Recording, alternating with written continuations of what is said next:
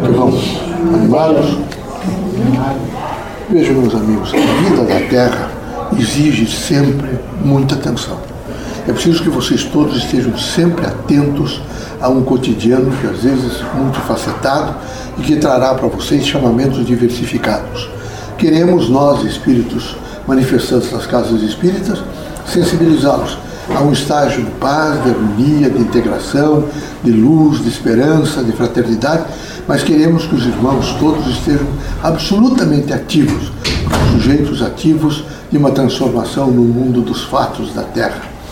Deus é amor, Deus é fraternidade, Deus é luz, porque Deus é esperança no coração de cada um, na consciência de cada um, na força de vida de cada um.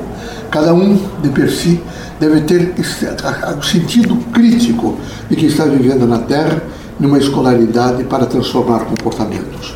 Os irmãos são muito fortes e devem vivenciar essa escolaridade com dignidade, com esforço, com uma disposição muito ampla para todas as ocorrências, consequentemente. A qualquer variável que os irmãos desviarem, os irmãos estarão sempre aprendendo. Aqui, sempre o significado é transformar comportamentos.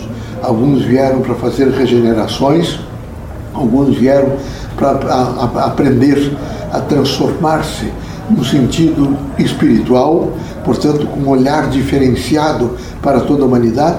Então, cá os irmãos na casa espírita aprendendo a viver os valores dignificatórios, os valores que impulsionam o homem a fazer autoconhecimento, a se desprender dos efeitos da terra, a viver a plenitude do Espírito. Que Deus seja sempre conosco, que Jesus nos ilumine, que os irmãos sejam muito fortes para nos ajudar nessa grande caminhada de criar, vejam, uma nova reespiritualização, consequentemente, uma espiritualidade coletiva na Terra, e assim os irmãos poderem oferir, toda a Terra poder oferir paz, harmonia, entendimento, consequentemente, mais alegria. Deus seja conosco.